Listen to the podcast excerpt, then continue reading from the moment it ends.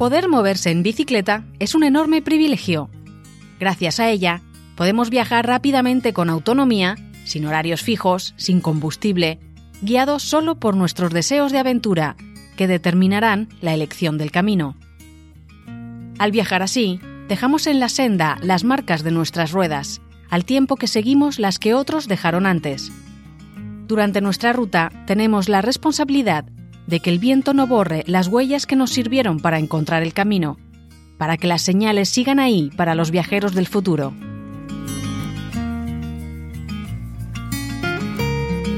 Detrás de una bicicleta se esconden infinitas historias, de viajes, de superación, de amor, de rupturas y de cambios que transformaron para siempre nuestra sociedad. En este podcast te contaré algunos de esos relatos, los de hombres y mujeres que con una bicicleta se atrevieron a ser diferentes. Te habla Lola Buendía. Acompáñame en este episodio de Historias de Bicicletas.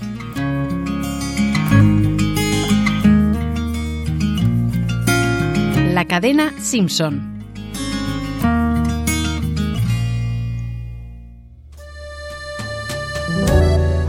Al sur de Francia, en las estancias de un antiguo palacio medieval situado en el pequeño pueblo de Albi, se encuentra el museo dedicado a Henry Toulouse-Lautrec, pintor postimpresionista y vecino ilustre de la población a finales del siglo XIX.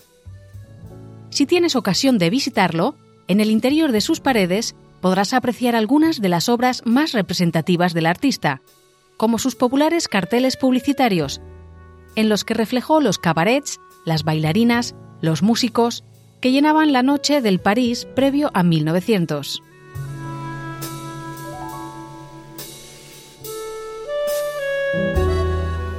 Adentrándote en las salas del museo, encontrarás un cuadro que es distinto al resto.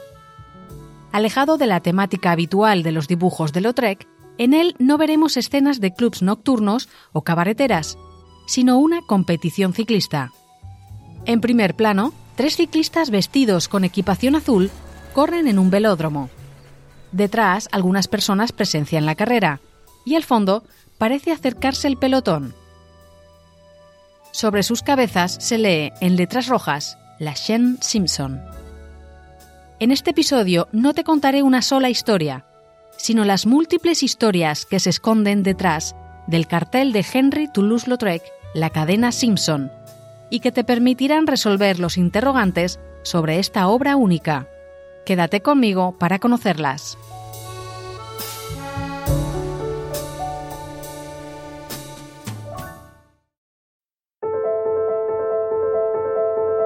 Henry Toulouse-Lautrec nació en Albi en 1864.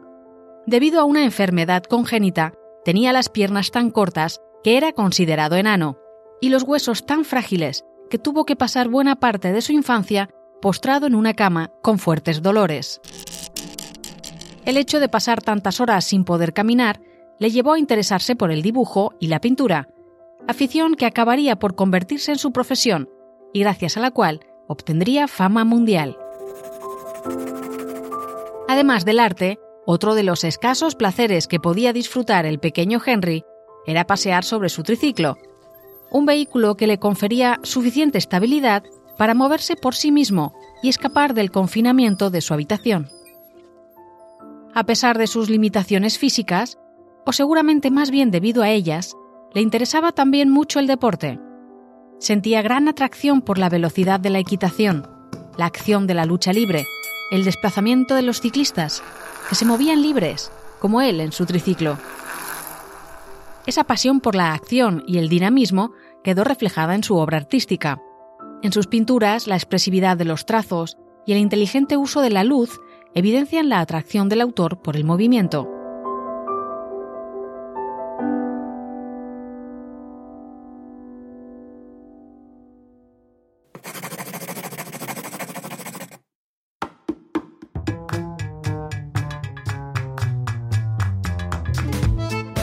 En 1881, Toulouse-Lautrec se trasladó a París para desarrollar su carrera como pintor. Su afición a la vida nocturna, alentada además por su nuevo círculo de amistades artísticas parisinas, quedó reflejada en sus ilustraciones más conocidas, en las que representó constantemente a cabareteras, músicos o salas de baile. El dinamismo y la temática de sus dibujos hizo que muchas empresas se interesaran por él y lo contrataran para crear anuncios publicitarios. De ahí que muchas de sus obras más reconocidas fueran encargos para marcas de alcohol, tabaco, libros, confeti, relacionadas con la vida cultural y nocturna de la ciudad. Su fama alcanzó tales cotas que emprendedores y empresas de otros ámbitos también quisieron contratar sus servicios. Algunos pedidos incluso llegaban del extranjero, de países como Inglaterra. El de la cadena Simpson fue uno de ellos.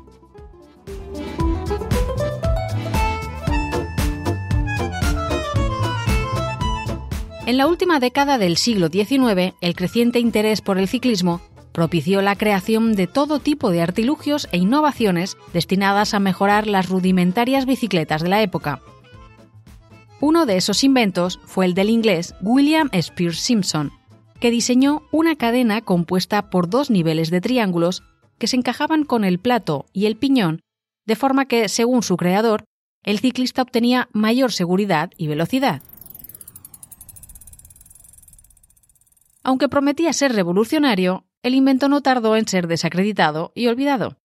Pero lo cierto es que durante los primeros años tras su lanzamiento al mercado, la marca Simpson realizó un gran esfuerzo económico por dar a conocer su cadena.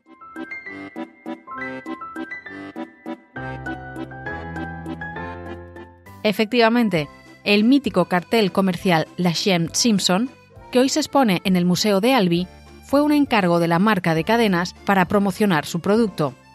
Toulouse-Lautrec, que acudía con frecuencia a los velódromos como espectador, aceptó de buen agrado el trabajo, dibujando la pancarta que ha llegado hasta nuestros días. Pero el artista no solo representó un evento deportivo, sino que aprovechó su obra para destacar una de las figuras más sorprendentes del ciclismo de toda la historia, y que de no ser por el cuadro de Lautrec, hubiera pasado más desapercibida. En el póster La Chaîne Simpson aparecen en primer plano tres ciclistas vestidos con la equipación de color azul que llevaban los miembros del equipo Simpson. El ciclista que tiene más protagonismo en el cuadro es el campeón francés Constant Oret. Delante de él, sobre una bicicleta tándem, hay otros dos ciclistas. El más adelantado está saliendo del cuadro y su identidad no es reconocible, pero el que pedalea en la posición trasera del tándem, justo delante de Oret, es alguien a quien Toulouse-Lautrec quiso dar un sitio en la historia. Un personaje fascinante que te presentaré a continuación. Te daré una pista. Es una mujer.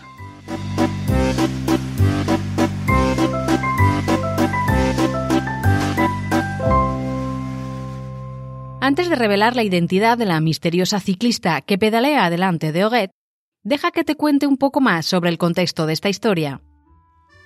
En el París de finales del siglo XIX, el ciclismo experimentaba una gran popularidad. En esa época se había desarrollado lo que se llamaba bicicleta de seguridad, un modelo con dos ruedas de igual tamaño, que a diferencia de los anteriores permitía mayor estabilidad. También por entonces se diseñó el primer neumático. Ambos inventos dieron como resultado bicicletas más ligeras, maniobrables y seguras. Las consecuencias nos hicieron esperar. Las ventas se dispararon especialmente entre las clases medias y altas de Estados Unidos y Europa, y los velódromos se perfeccionaron para dar cabida a las cada vez más populares carreras ciclistas, que eclipsaron el interés por las de caballos. Fue en esta coyuntura cuando el británico William Spears Simpson lanzó al mercado su nueva cadena para bicicletas, que aseguraba proporcionar mayor potencia al mejorar el acople entre la cadena y la rueda. Para dar visibilidad a su invento, Simpson organizó en 1896 una serie de carreras que tuvieron lugar en el velódromo Catford de Londres, supuestamente la mejor pista para bicicletas de Inglaterra, ante una multitud de 15.000 personas. En esas carreras era habitual que las grandes estrellas se sirvieran de otros ciclistas, que pedaleando delante de ellos les facilitaban el avance reduciendo la resistencia del aire gracias al rebufo. Estos corredores viajaban en bicicletas dobles o incluso triples y cuádruples. Volvamos ahora al cuadro de Toulouse-Lautrec.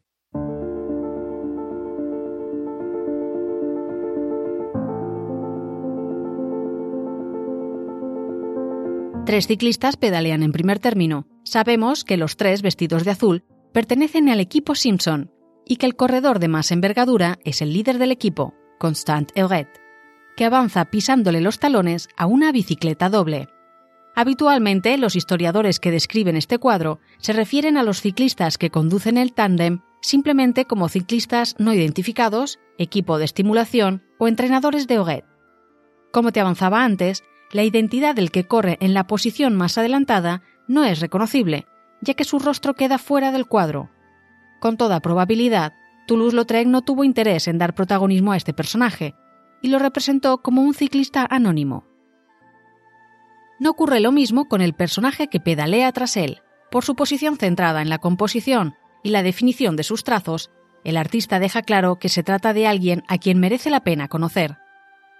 Pero, ¿por qué dar protagonismo a un personaje que en el momento de la carrera tiene una función de mero ayudante de la auténtica estrella? ¿Quién era esa persona? La forma del busto, los mechones rizados que escapan debajo de la gorra y los labios coloreados delatan el interés del autor por representar a una mujer. Algunas teorías apuntan que se trataría de Lisette Martin, una ciclista que formaba parte del equipo Simpson y que fue reconocida como campeona del mundo en ese deporte en 1896. Otras fuentes, sin embargo, refieren a otra gran celebridad de la época, Hélène Dutrier, una jovencísima ciclista belga que también formó parte del equipo Simpson y que fue una pionera no solo del ciclismo femenino, sino también de la aviación.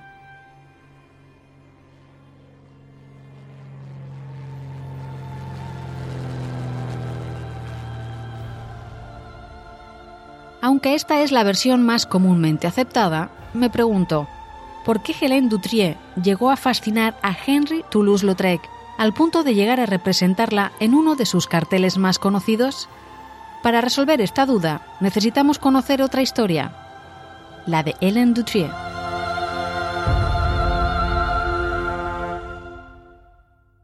Hélène Dutrier nació en 1877 en el seno de una familia belga pobre. Uno de sus hermanos era ciclista profesional y ella, que no sentía interés por las actividades consideradas femeninas, como coser o bordar, pensó que también podría ganarse la vida sobre una bicicleta. Con solo 14 años, dejó los estudios y comenzó a competir en algunas carreras y exhibiciones. Era de muy baja estatura, pero esto, lejos de suponer un impedimento, le dio alas.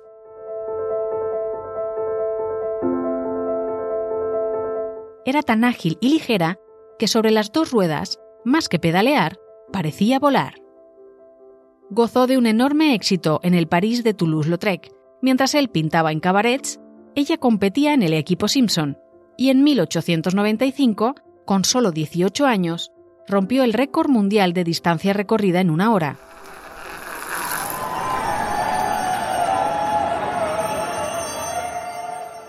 También se hizo con el primer puesto en otras prestigiosas carreras por etapas y en varias ocasiones con el Campeonato Mundial de Sprint Femenino.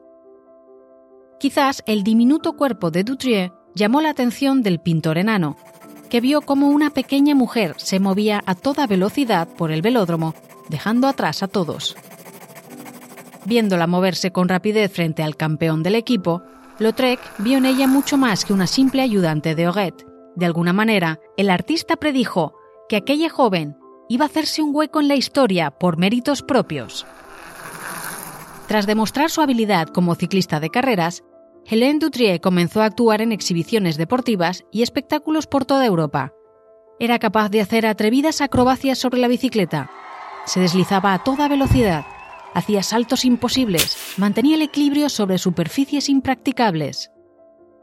Describiendo una de sus acrobacias, un diario de la época publicó: Cuando Mademoiselle Dutrier hace esta hazaña, solo hay una persona que permanece indiferente, y es ella misma. Hasta tal punto llegó su fama que se ganó el apodo de la flecha humana. Sobre sus piruetas en la bicicleta, ella misma declaró, Ir volando por el aire es una sensación deliciosa. Estas palabras resultaron proféticas. Después de años de éxitos sobre las dos ruedas, anunció que su próximo reto sería a bordo de una máquina voladora. Se convertiría en piloto de monoplano.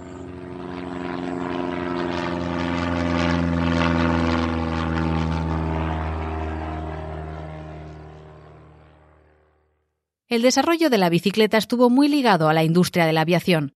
Algunos de los primeros creadores de aeroplanos, como los hermanos Wright, empezaron su andadura diseñando bicicletas.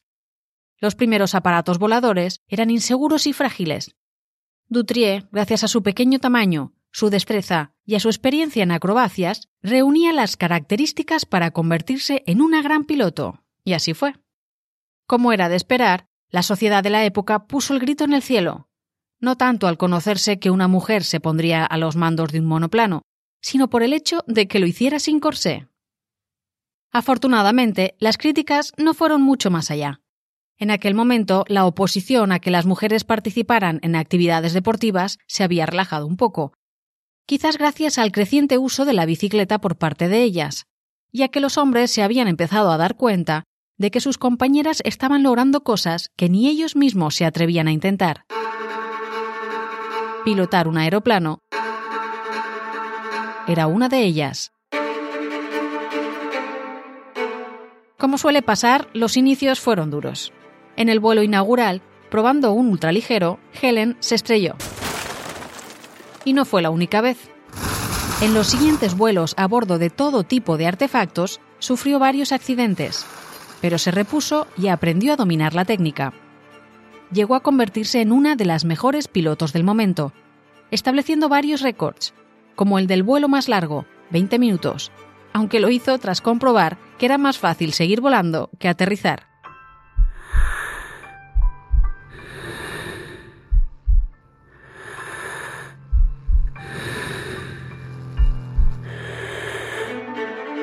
También fue la primera mujer en llevar a un pasajero en el aire y estableció varios récords mundiales, en 1913, la Legión de Honor francesa la nombró miembro honorífica y entonces la flecha humana se convirtió en la chica halcón. Volar es mi mayor placer, declaró en una ocasión. Creo que será tan común entre las mujeres como entre los hombres. De hecho, estoy segura de que tanto mujeres como hombres utilizarán máquinas voladoras para viajar de pueblo en pueblo.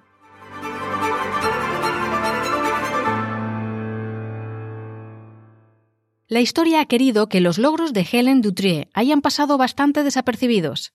Al igual que ocurre con otras grandes figuras femeninas, sus hazañas ocuparon menos espacio en las páginas de los periódicos que las de sus compañeros masculinos.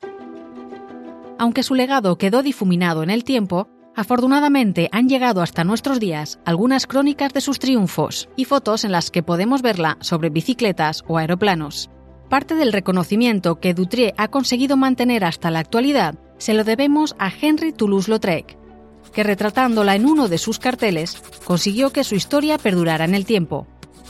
Su obra, La Chaîne Simpson, consigue que el espectador se haga las preguntas adecuadas y que tirando de un fino hilo sea capaz de desenredar las historias que se encuentran contenidas en el cuadro.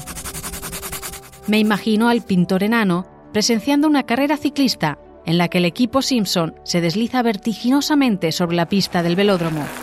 Los asistentes están pendientes del campeón del equipo, que pedalea a rebufo de una bicicleta doble. ¡Euret! ¡Euret! exclama la afición.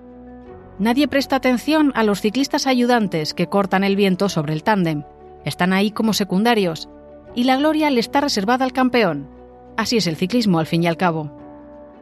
El artista, que no es como el resto de aficionados, sino que tiene una sensibilidad especial, se fija en la diminuta chica que pedalea en la posición trasera del tándem.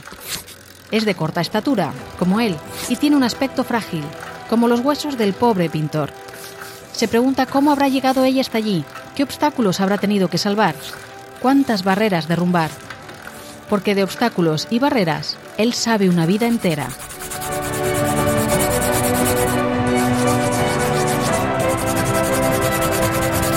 Mira a la ciclista fascinado, y de alguna manera se reconoce en ella, por todo lo que tienen en común, un cuerpo demasiado pequeño y un montón de obstáculos sociales, y por todo lo que los separa, pues ella es capaz de moverse a toda velocidad como él nunca podrá, y llegará incluso a volar. Por eso él, que es consciente de la relevancia de esa pequeña ciclista que da vueltas en el velódromo, decide representarla en su cuadro, dándole el lugar que se merece junto a los campeones.